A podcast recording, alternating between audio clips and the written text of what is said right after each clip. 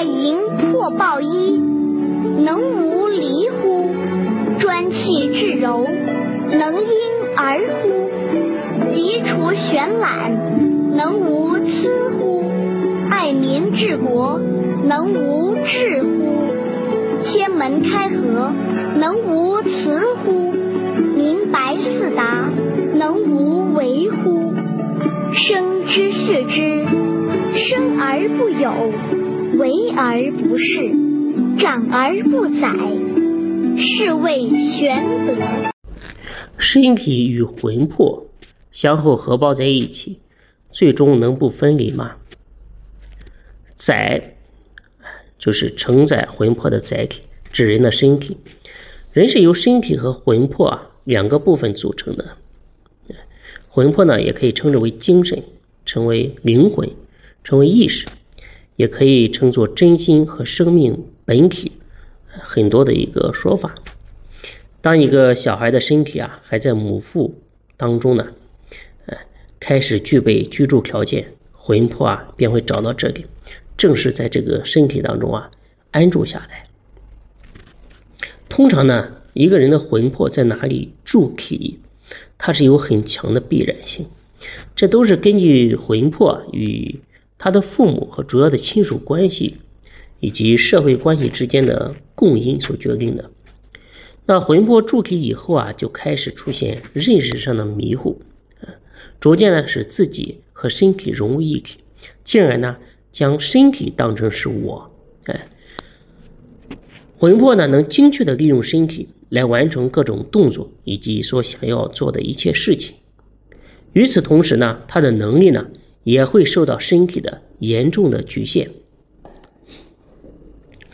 从身体的形成到最后的消失，魂魄啊便进入了一段具有细微规则的一个生命的游戏状态。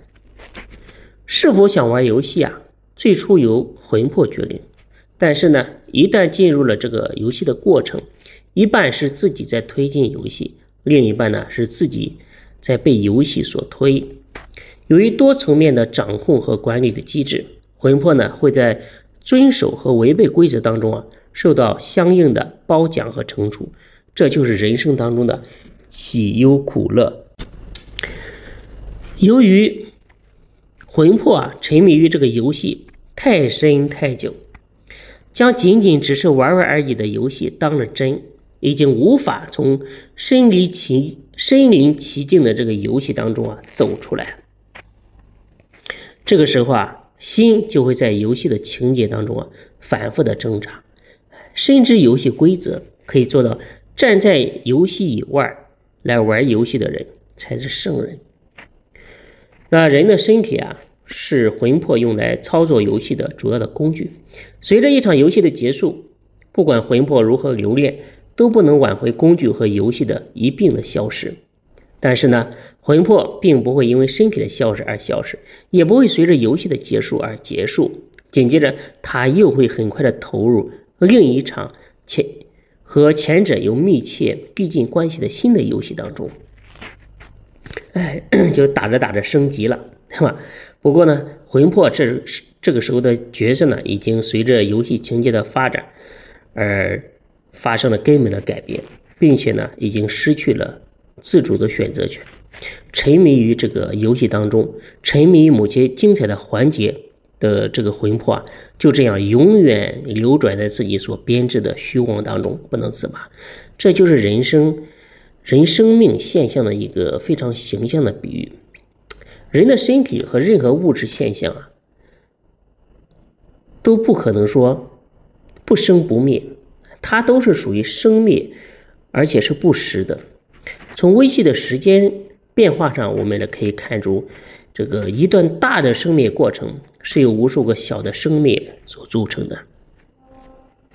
而每一个小的生灭，当小到极点时，当处出生，随处灭尽，随生随灭，生灭同时。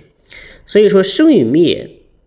同时出现的现象，实际上就是没有生也没有灭，本来就不存在生灭，是因为被动摇的心念进行组合，再进行幻化，从而形成了生灭的假象。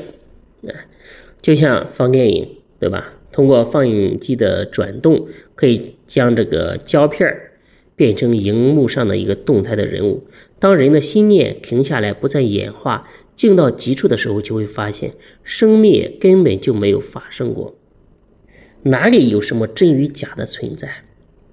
犹如呢，让放映机停止转动，荧幕上那些你来我往的人物，原来只是一幅幅静态的底片，那人的错觉就由此而产生。魂魄呢是事实存在的，而且呢是永恒不灭的，在任何时候它都能发挥作用。它能借助耳朵听，借助眼睛看，借用身体感受，而且呢能独立思考。睡觉了之后啊，也能通过梦境幻化出呃其他的人事和场景。现实生活当中的一切现象，包括人的身体在内，全都跟梦境没有任何差异，都是魂魄无中生有的艺术的作用。呃，人的有意识生活状态与无意识的梦境状态，都来自于同一处妄心，因此本质上是没有任何区别的。将人的身体当成我，哎，是人颠倒迷惑以后的知见。身体本身是没有生命的，其实是我在利用身体的时候，让身体焕发了活力。我的生命永远不会失去，主要是凡人做不到始终保持清醒，尤其是到了生死攸关的紧要时刻，因为失去正念而遭受流放，被现象所迷惑。所以啊。人应该行道，应该觉悟，应该弄清楚自己生命的实相。老子呢，之所以讲载体与营魄的最终的分离，就是让我们弄清楚啊，身体与我的真正的关系。圣人一方面在解释生命的本质，另一方面是在教人放下对生命的执着，舍弃对事相的贪爱。唯有如此。才能唤醒人昏昏聩的这个灵魂。